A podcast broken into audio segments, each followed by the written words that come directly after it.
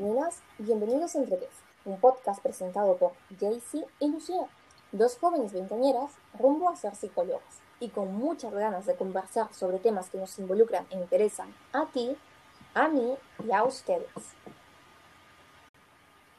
Cabe señalar que algunos de los temas que aquí se hablen pueden estar relacionados a la salud mental y física, entre otros temas por lo que aclaramos que no somos especialistas y únicamente compartiremos nuestra opinión desde nuestra experiencia personal y académica. En el siguiente episodio hablaremos sobre la sexualidad, definiéndola y haciendo distinción entre cada uno de los conceptos que la componen, en base a la previa investigación realizada por nosotras, a nuestra experiencia como alumnas y nuestra vivencia personal. Sean bienvenidos a este segundo episodio de Entre pónganse cómodos y disfruten. Ya, entonces, ¿Qué es la sexualidad?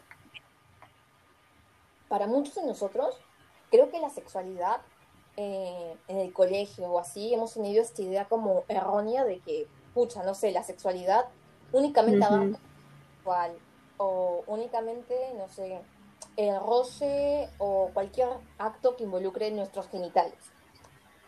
Pero, al menos eh, con las clases y con lo que nosotros hemos aprendido sobre sexualidad ya a lo largo de nuestra vida, en la práctica y también en el curso, porque llevamos un curso de sexualidad, eh, aparte de la información que hemos recibido, pues hemos notado y hemos entendido que la sexualidad abarca muchísimas más cosas, o sea, va mucho más allá del coito, va mucho más allá de los genitales, involucra muchas cosas.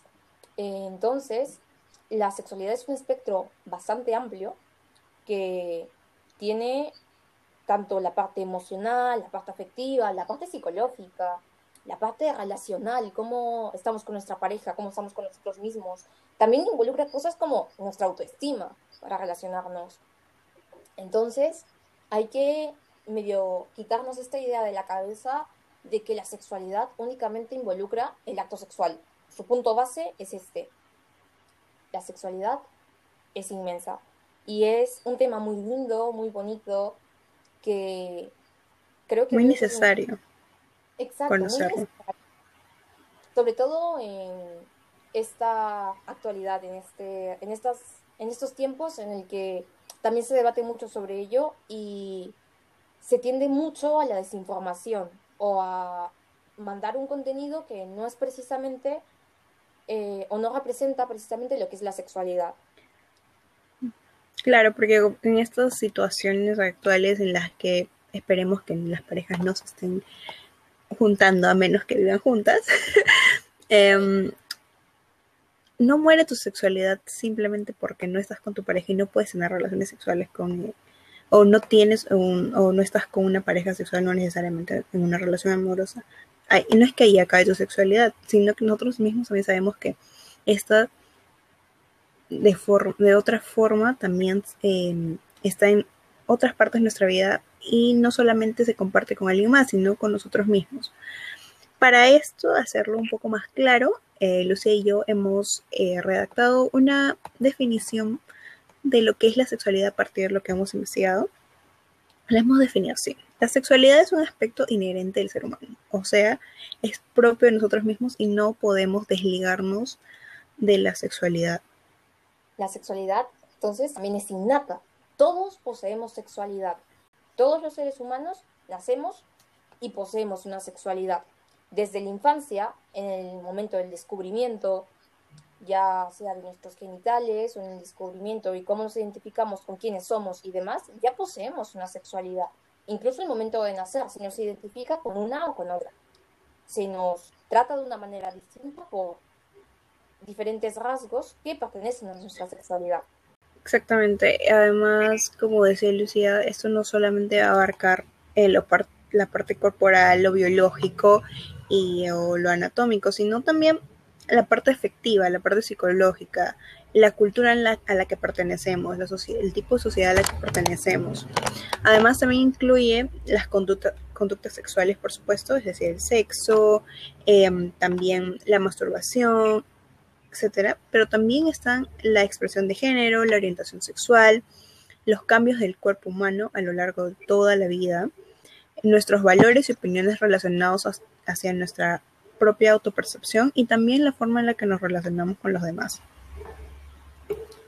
Bueno, para explicar un poco mejor este término tan amplio que es la sexualidad, hemos decidido eh, hacerlo a través de los cinco componentes presentados por el Manual de Contenidos Sexualidad y Salud Sexual y Reproductiva presentada por la Biblioteca Nacional de Salud y Seguridad Social de Costa Rica, que nos pareció como que lo más completo y lo más práctico para explicar los ámbitos y eh, las formas en las, que se, en las que se expresa nuestra sexualidad. El primer componente es el erótico. De manera resumida, el componente erótico viene a ser estos sentimientos de afecto, amor, que nos surgen, sumado a las conductas de seducción que a través de nuestro cuerpo van en la búsqueda del placer, ya sea con otras personas, nuestra pareja, nuestro compañero sexual, romántico, sentimental, o con nosotros mismos. Eh, este componente nos posibilita el tener un espacio para disfrutar de nuestra vivencia sexual sin culpas ni vergüenzas. Y pues, ¿cómo se expresa esto? A través de coqueteo con tu pareja. Por ejemplo, hacerle ojitos a tu pareja o cambiar tu tono de voz para poder em, diferenciar cuando conversas con él normalmente a cuando quisieras llegar a otra situación. También mediante actividades como el baile, las caricias, abrazos, roces. Hay que tener en claro que esto no va o no surge únicamente en el acto sexual, sino como ya vimos, puede darse de diversas formas, en diversas situaciones. El segundo componente vincular. Este está ligado a las relaciones, eh, a los vínculos que vamos a desarrollar con nosotros mismos y con los demás en donde nosotros somos capaces de comprender nuestras necesidades y así también comprender las necesidades de los demás. Esto va a ayudar a que comuniquemos nuestros pensamientos, sentimientos y deseos.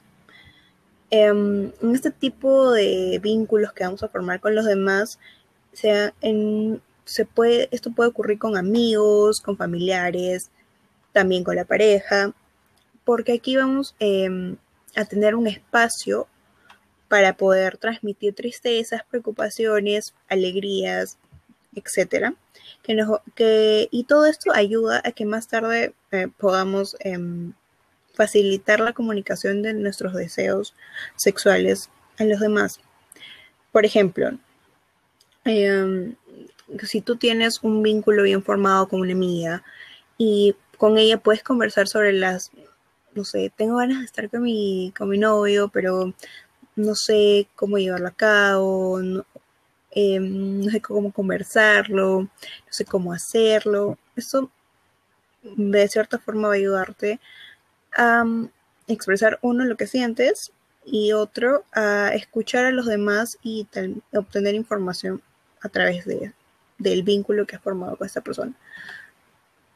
Y también, o sea, como ya lo dijo Jaycee, se da con amigos, se da con tu pareja, o sea, algunas de nosotros a veces tenemos como, no sé, miedo de expresarle a nuestra pareja cuáles son nuestros deseos o qué cosas nos gustan más, porque decimos, tal vez se lo tome a mal, tal vez piensa que estoy haciendo una crítica, eh, entonces es como que nos limitamos un poco, pero este componente nos, nos dice que esta comunicación, esta expresión de nuestras necesidades, de nuestros deseos propios, de también recibir y acoplar las necesidades y deseos de nuestra pareja, es necesaria para formar un vínculo fuerte, un vínculo sólido, estable, que nos beneficie tanto a nosotros como a la otra persona, que nos haga sentir a gusto en, en la relación, teniendo en cuenta que la relación únicamente es de pareja o una relación sexual, sino que puede ser una relación con amigos, una relación con con cualquier persona. Es algo que debemos tener muy en cuenta. La comunicación es la base de todo, la manera en la que expresamos nuestra necesidad, nuestra, nuestro deseo, incluso por muy mínimo que nosotros pensamos que pueda ser, es necesario para llevar a cabo una buena relación. Y si se ha formado un vínculo de forma correcta y es un espacio para ti seguro, va a ser más fácil también para ti reconocer qué te gusta, qué quieres. Es una oportunidad de autoconocimiento. Bueno, el siguiente componente es el corporal. Es aquí donde el cuerpo va a servir de instrumento para comunicar, em, o mejor dicho, expresar los afectos y deseos con el fin de satisfacer los procesos biológicos activados y llegar a completar, concretar el acto sexual. El siguiente componente es el corporal. Aquí nuestro cuerpo va a servir de instrumento de comunicación y expresión de los afectos y deseos con el fin de satisfacer los procesos biológicos que se van a activar em, y así llegar a concretar el, el acto sexual. ¿Cómo se traduce esto? Pues nuestro cuerpo, a través de ciertos mecanismos, a través de ciertos cambios fisiológicos, nos van a comunicar a nosotros y a nuestra pareja que estamos en, no sé, un momento de predisposición para el acto sexual o que estamos excitados, ya sea a través de una erección, a través de la lubricación vaginal, la dilatación de las pupilas. Hay muchas formas que expresan nuestros afectos y deseos. Todo esto con el fin de alcanzar nuestro placer individual y de pareja.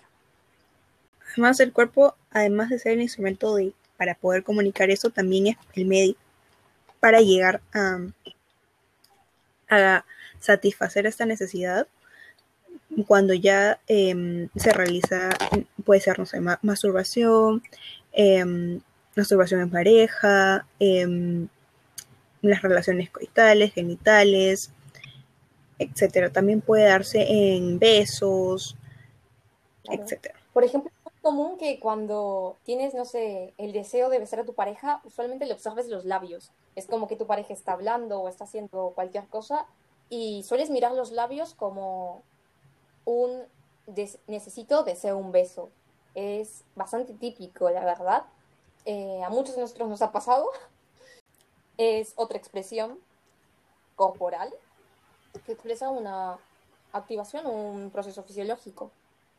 Y este componente con el erótico van bastante de la mano al momento que hablamos ya de, en sí el, el, acto sexual. Van a ser base para que se llegue a concretar y el sin em, dejar de lado el componente vincular también. Bueno, el siguiente componente es el ético. O sea, en sí, todos interactuando entre sí. Eh, algunos están mucho más relacionados que otros, como el corporal y el erótico, pero también necesitas esta parte vincular para, para poder desarrollar estos afectos, ¿no? Eh, el componente ético, que ahorita lo explicamos, y el componente cognitivo, porque todo forma parte de un solo engranaje, que, que es la sexualidad. Es como todo está interconectado para formar este espectro amplio del que hemos hablado ya antes. El cuarto componente es el componente ético.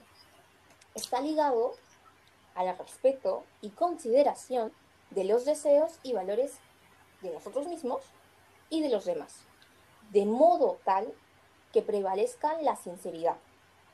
Asimismo, se relaciona con estar consciente de los riesgos y cómo prevenirlos para así cuidarnos de nosotros y de los demás. Bueno, o sea, este componente también está en el hecho de de respetar, por ejemplo, las reglas de la pareja. Por ejemplo, como estaba conversando antes con Lucía, esto de, por ejemplo, a una persona le gusta la monogamia y a otras personas tal vez no. Entonces, si vas a querer entablar una relación con alguien más, comunicar esto, ¿no? De, oye, a mí me gusta esto y allí plantear y decidir si es que va a funcionar juntos o no. También eh, ser sincero en el momento de, solo quieres sexo, que no, es, no, tiene nada de malo solo querer sexo con alguien, pero ¿qué espera la otra persona? De repente esa persona sí es, es de las que quiere tener una relación afectiva, quiere, no sé, a desarrollar eh, otras actividades de pareja aparte del sexo, etcétera. O sea, respetar y, como había mencionado Lucía, que prevalezca la sinceridad, es decir, ser directos y honestos con lo que queremos eh, tratar de que no se daña al otro y no nos dañemos a nosotros mismos. Y también tiene que ver con el cuidado de cómo exploramos en nuestro cuerpo, por ejemplo, en la masturbación, tener cuidado con y saber usar, por ejemplo, juguetes sexuales, eh, qué es lo mejor para nosotros, conocernos, autoexplorarnos, respetar qué está dispuesto a ser nuestra pareja sexual y qué no, y em, preguntar, conversar. Claro, también entender los límites de nuestra pareja, porque de repente para nosotros algún acto de distinta, no sé, una posición, algún juguete nuevo X, puede representar poco o ningún problema. Pero para nuestra pareja tal vez sí pueda ser un paso muy grande o algo bastante drástico. Entonces sería algo de conversar con nuestra pareja, de preguntarle qué opina sobre esto, qué le parece, eh, si va a haber algún tipo de cambio también, comunicarlo previamente para eh, evitar eh, este momento incómodo, evitar hacer sentir a nuestra pareja que la estamos sobrepasando, que queremos imponer algo. Y lo mismo a la inversa, o sea, si nuestra pareja quiere probar algo nuevo, si nuestra pareja tiene algún tipo de gusto diferente al nuestro o demás, también que nos lo comunique y tener en cuenta cuál es nuestra postura, cuál es el gusto que nosotros tenemos y ver si accedemos a ello o en todo caso no, no, no accedemos a ello, lo rechazamos y siempre tratando de velar por nuestra seguridad y por la seguridad de la otra persona. Y, teniendo en cuenta que esta seguridad no solo es una seguridad o un cuidado físico, sino también es el cuidado de nuestras propias emociones, de las emociones del otro, del qué tal se va a sentir con esto, del qué tal me voy a sentir yo tomando esta decisión. Eh, involucra también el la, temas de fidelidad, o sea, para algunas personas eh, compartir varias parejas sexuales no tiene ningún problema y por qué tendría que serlo, pero hay algunas personas que no piensan lo mismo que buscan, como dijo Jayce, una relación monógama y es algo que se conversa, se tiene en cuenta si tú ya has quedado previamente con tu pareja que van a tener exclusividad o que van a tener una relación de monogamia, pues es un acuerdo, es un trato que ya tienen, está en su relación, es la norma de su relación. Y si no lo van a tener, si va a ser de otra forma, pues también respetarlo. Pero tengan en cuenta que no depende únicamente de uno, sino que es un trabajo en equipo, es compartido, es una dinámica de ambos. Claro, y aquí también eh, incluye bastante el tema vincular y de que también desarrollado estén las relaciones. Em, porque también es importante, puede ser que el, una de la uno de la pareja sea infiel, eso también va a ser peligroso para la otra pareja si es que no se le comunica porque podrías estar contagiándole eh, alguna enfermedad de transmisión sexual al no contarle. Lo estás exponiendo no solamente en la parte afectiva y psicológica también, sino en su en, su integridad física. Entonces es muy importante tener la parte, este componente ético bien arraigado de nosotros y hacer uso de él. Bueno, el último componente es el cognitivo. Este componente está relacionado a los procesos mentales eh, como el pensamiento y el desarrollo de la capacidad de reflexión que eh, va creciendo y desarrollándose en nosotros a lo largo de nuestra vida. Este llega como a su punto mm, cumbre o más eh, desarrollado completamente en la adolescencia, en donde se va a establecer un pensamiento más abstracto o va a prevalecer el pensamiento abstracto sobre el concreto. Em, asimismo, eh, vamos a ser capaces de generalizar em, algunos hechos y también discernir información, así como también integrar nueva información. Em, tiene mucho que ver con la evolución de estos procesos mentales, porque nuestra sexualidad está em, en nosotros desde que somos muy pequeños, eh, desde que nacemos. Entonces, ir respetando estos procesos y entendiéndolos va a ser muy importante para luego em, poder cuestionarnos cosas, poder entender eh, al otro, entendernos a nosotros mismos, em, nos van a abrir, em, nos va a ampliar el panorama de, de la vida que nos rodeamos, etcétera.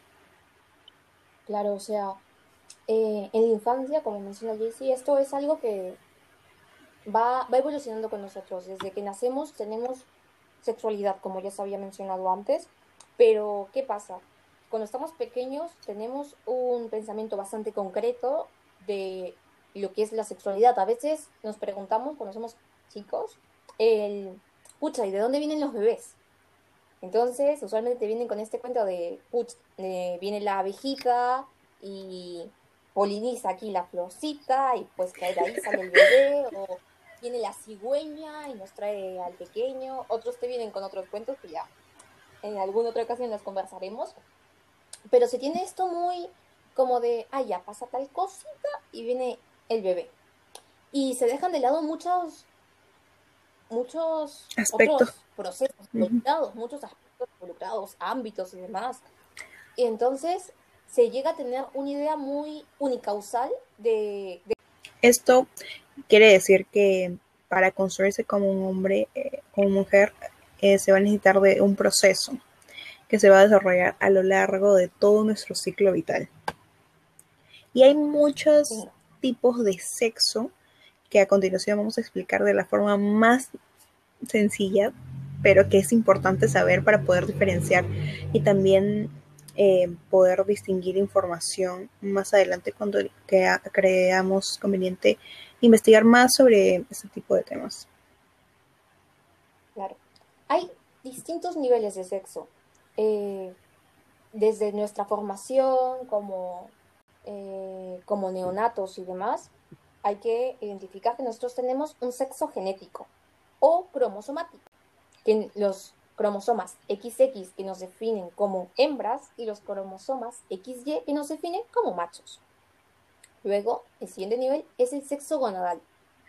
Aquí que vienen las glándulas genitales, que son los testículos y los ovarios, las cuales producen las células necesarias para la reproducción, tanto los óvulos como los espermatozoides. Posterior a ello viene el sexo genital. El sexo genital externo e interno. En el sexo genital externo están los órganos sexuales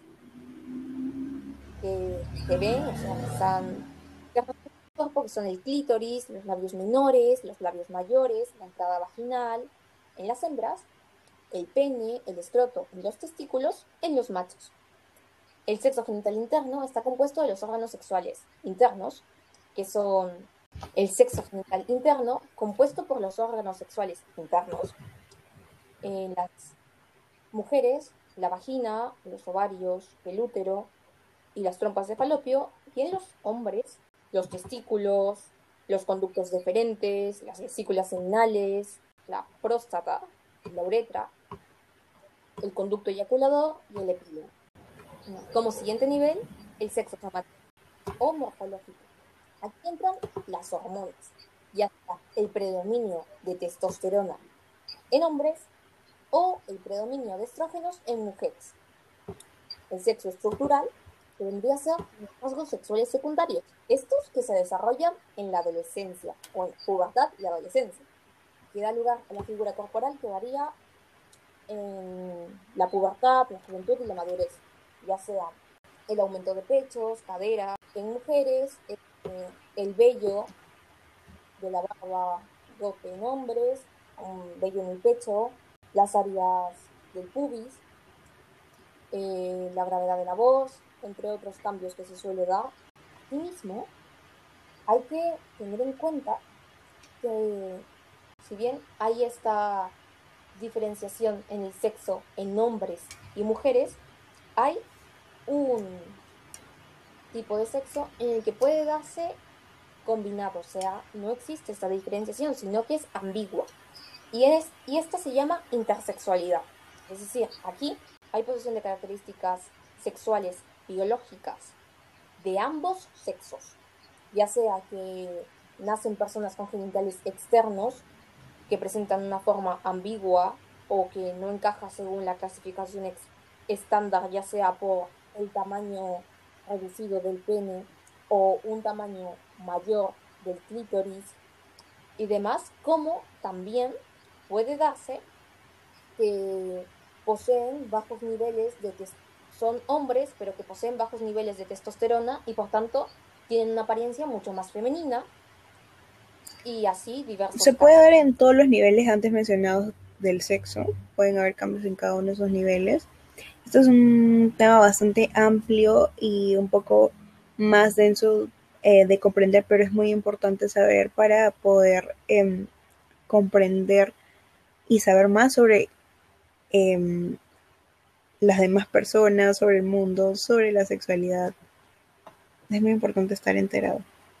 Así también hay que señalar que antes se solía utilizar el término, habrán escuchado el término vulgarmente usado, hermafroditas. Sin embargo, una aclaración y algo que nos gustaría pedir ambas es que este término quede descartado.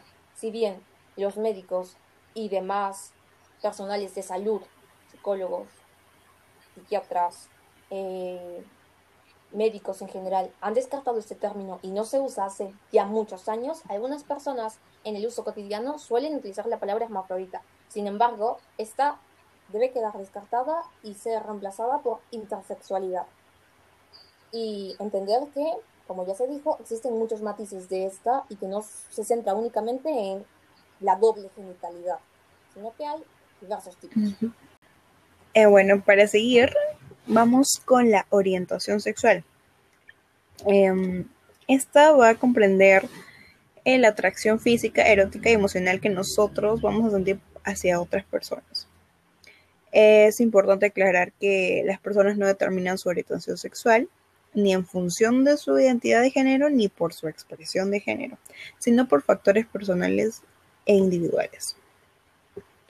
Bueno, es muy conocido para todos algunos tipos de orientación sexual, pero hay muchos más em, que son menos conocidos y estudiados. Los que vamos a mencionar en el episodio de hoy son la heterosexualidad, que es la atracción sexual, sentimental y erótica hacia personas del sexo opuesto al propio. Luego está la homosexualidad, que es la atracción sexual, sentimental y erótica, pero a personas del mismo sexo y la bisexualidad que se da hacia personas de cualquier sexo. La siguiente orientación sexual es la sexualidad, que en términos simples es la orientación sexual de una persona que no siente atracción erótica hacia otras personas. Sin embargo, esta persona sí puede relacionarse afectivamente y románticamente. Cabe señalar que la sexualidad no implica necesariamente no poseer libido, o no practicar sexo o no poder sentir excitación, sino que las personas que son asexuales, por lo general, eh, enfocan sus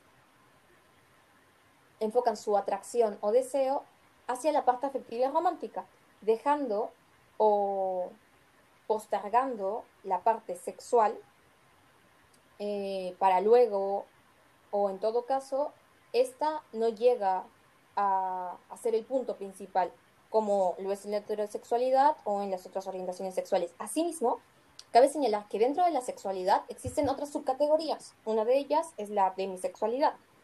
Esta menciona que la persona únicamente siente deseo o atracción sexual hacia otra si previamente ha desarrollado un vínculo afectivo y emocional con su pareja o con la persona con la que se está relacionando.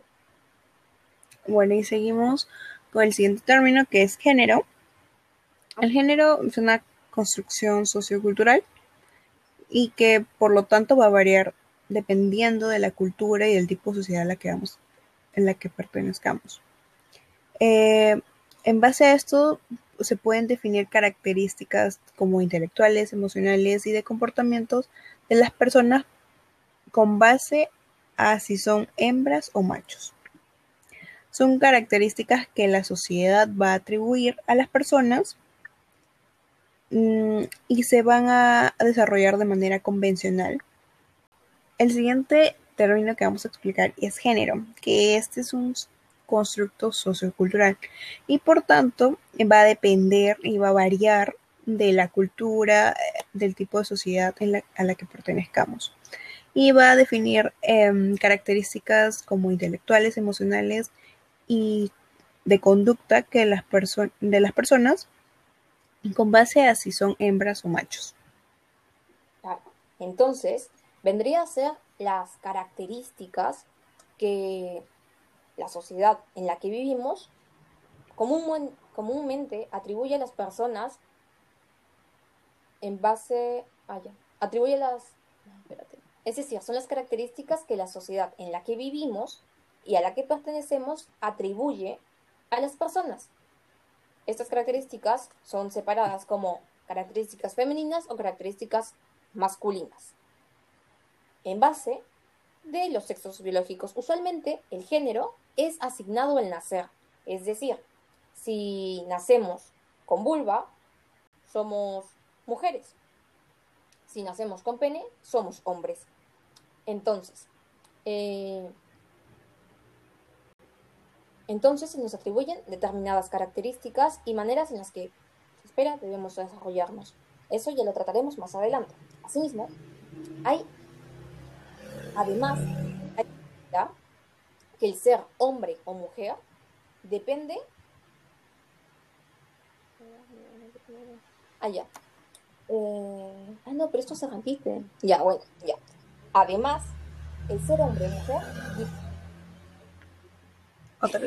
Además, eso fue una mototaxi, ¿verdad? Extraño esos ruidos.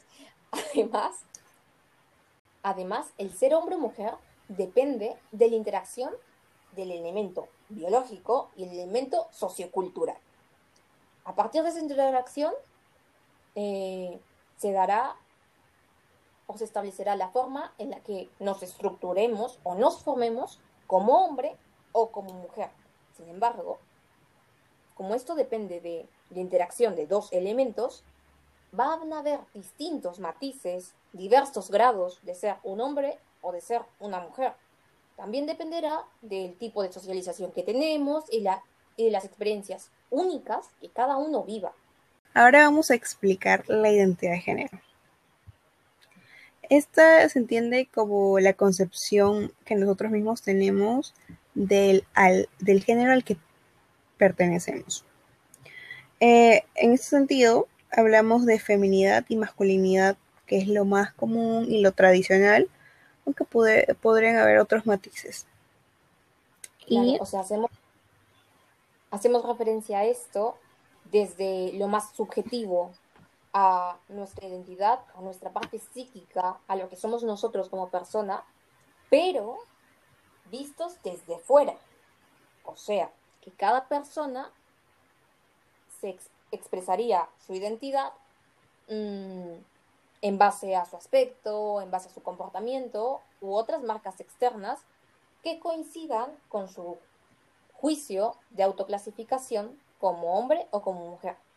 Es decir, la identidad de género es la manera en la que nosotros nos identificamos con el género que nos representa o con el que nos sentimos más a gusto. Y cómo vamos a expresar esto posteriormente en nuestra forma de vivir. Por ejemplo, Lucía y yo nos identificamos con el género femenino y por eso nuestras acciones o formas de vestir, formas de tal vez incluso caminar, se pueden asemejar más a la idea mm, que tenemos en la sociedad de lo que es una mujer. Sin embargo, es bastante subjetivo. bueno, dentro de la identidad de género hay tipos de género. Vamos a mencionar los más conocidos. En primer lugar, el cisgénero, que es una persona cuya identidad de género coincide con los patrones asociados a la sexualidad biológica y el cual se le fue asignado al nacer usualmente se abrevia como cis. En este caso, Jaycee y yo vendríamos a ser dos mujeres cisgénero. Transgénero. Término que describe una persona cuya identidad de género no corresponde a las características tradicionalmente asociadas al sexo biológico. ¿Cómo se ve esto? Por ejemplo, por ejemplo, si una persona posee un pene y demás órganos sexuales masculinos al momento de nacer, eh, suele asignarse como hombre, pero no se siente, no se siente identificado como hombre puede transicionar a un género en el que se sienta más a gusto. En este caso, el género femenino. Entonces hace una transición para ser una mujer trans. Así. El siguiente tipo es el no binario. Aquí se tiene la idea de que el género no es una opción estricta entre macho y hembra, o hombre, mujer, femenino, masculino, sino que es más bien un espectro de identidades y expresiones de género con diferentes matices. Luego está el género fluido. Eh, aquí, una persona cuya identidad y expresión de género va cambiando entre femenino, fluctuando entre femenino y masculino constantemente, o cae en algún punto intermedio o cualquier punto dentro de este, dentro de este espectro. Y el agénero, que es la no identificación dentro de la clasificación de los géneros habitual o antes mencionada. Bueno, sé que este episodio ha sido un poco mm, teórico, un poco denso. Sin embargo, eh, creíamos conveniente compartir este tipo de información con nuestras ganas de que este podcast también sea de difusión de información. Puede ser que hayamos cometido algunos errores e imprecisiones que estamos abiertos a, escuchar em, sus opiniones, sus críticas constructivas. Trataremos de investigar mejor cada uno de estos temas, pero sí queríamos dejar en claro que queremos eh, informar e informarnos y comunicar todas las cosas que vamos aprendiendo eh, mediante este podcast. Em, nos importa mucho el respeto y la eh, valoración de cada uno de los seres humanos en su plenitud, por eso hemos tratado de abarcar un tema tan importante de, de las personas como es la sexualidad y todos los términos afines a esta para poder comprender eh, un poco más sobre cómo funcionamos, por qué funcionamos, cómo funcionamos, qué cosas influyen, qué aspectos em, prevalecen en cada uno de nosotros, como veíamos al principio de los componentes de la sexualidad. Tal vez algunos disfrutan más de la parte erótica, otros de la parte vincular, em, en, tal vez algunos de la parte corporal, etcétera. Eh, pero a mí como forma de, de aclarar y de, de, una conclusión para mí que me pareció muy importante lo que hemos sacado hoy es el componente ético que me pareció básico para el, para el desarrollo de nosotros a plenitud, pero con cuidado y aclarando esto de que es un cuidado para con nosotros y también un cuidado hacia los demás. Claro, concuerdo contigo. Uno de los aspectos que, uno de los componentes que también eh, con el que más me identifico o el que más me resuena es el componente ético, que me parece a mí, al menos desde mi punto de vista, desde mi propia vivencia, me parece primordial para todo, por el respeto, el respeto de tus deseos, el respeto del deseo del otro. Y eso, también el vincular, entender que, entender que el deseo, el placer si bien puedes disfrutarlo contigo mismo, puedes disfrutarlo a solas, descubriéndote, etc., al momento en el que lo disfrutas con alguien más, al momento en el que lo disfrutas en pareja, es como debes tener en consideración a la otra persona. Eh, entender que hay un momento, un momento en el que puedes jugarte la parte esta más seductora y demás, más erótica y así, pero también hay un momento en el que debes hacer una función o hacer un trabajo de, sostenimiento, o sea, no solamente es compartir el acto sexual con tu pareja, sino también compartir tus, tus preocupaciones, tus alegrías, momentos de tristeza y demás. Y compartirlo, expresarlo, comunicarlo, teniendo en cuenta que eh, la base de todo es el respeto, la honestidad y la comunicación para una relación saludable, una relación en la que ambos estén a gustos, en la que ambos se sientan bien y que puedan vivir completamente su sexualidad de la manera en que deseen vivirla, la manera que más les represente, que más les identifique.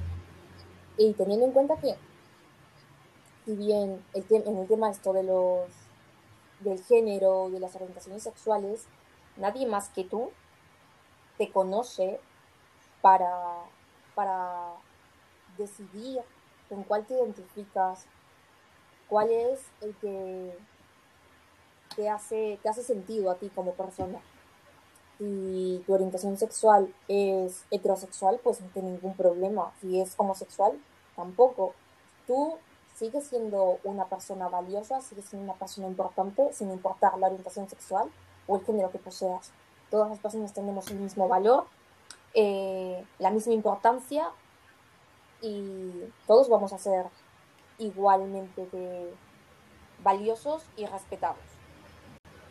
Coincido bastante con lo que dices, porque si hay algo que me incomoda alrededor de este tema de la sexualidad es eh, cómo algunas personas se incomodan, se molestan cuando alguien tiene una orientación sexual que para ellos no es la correcta.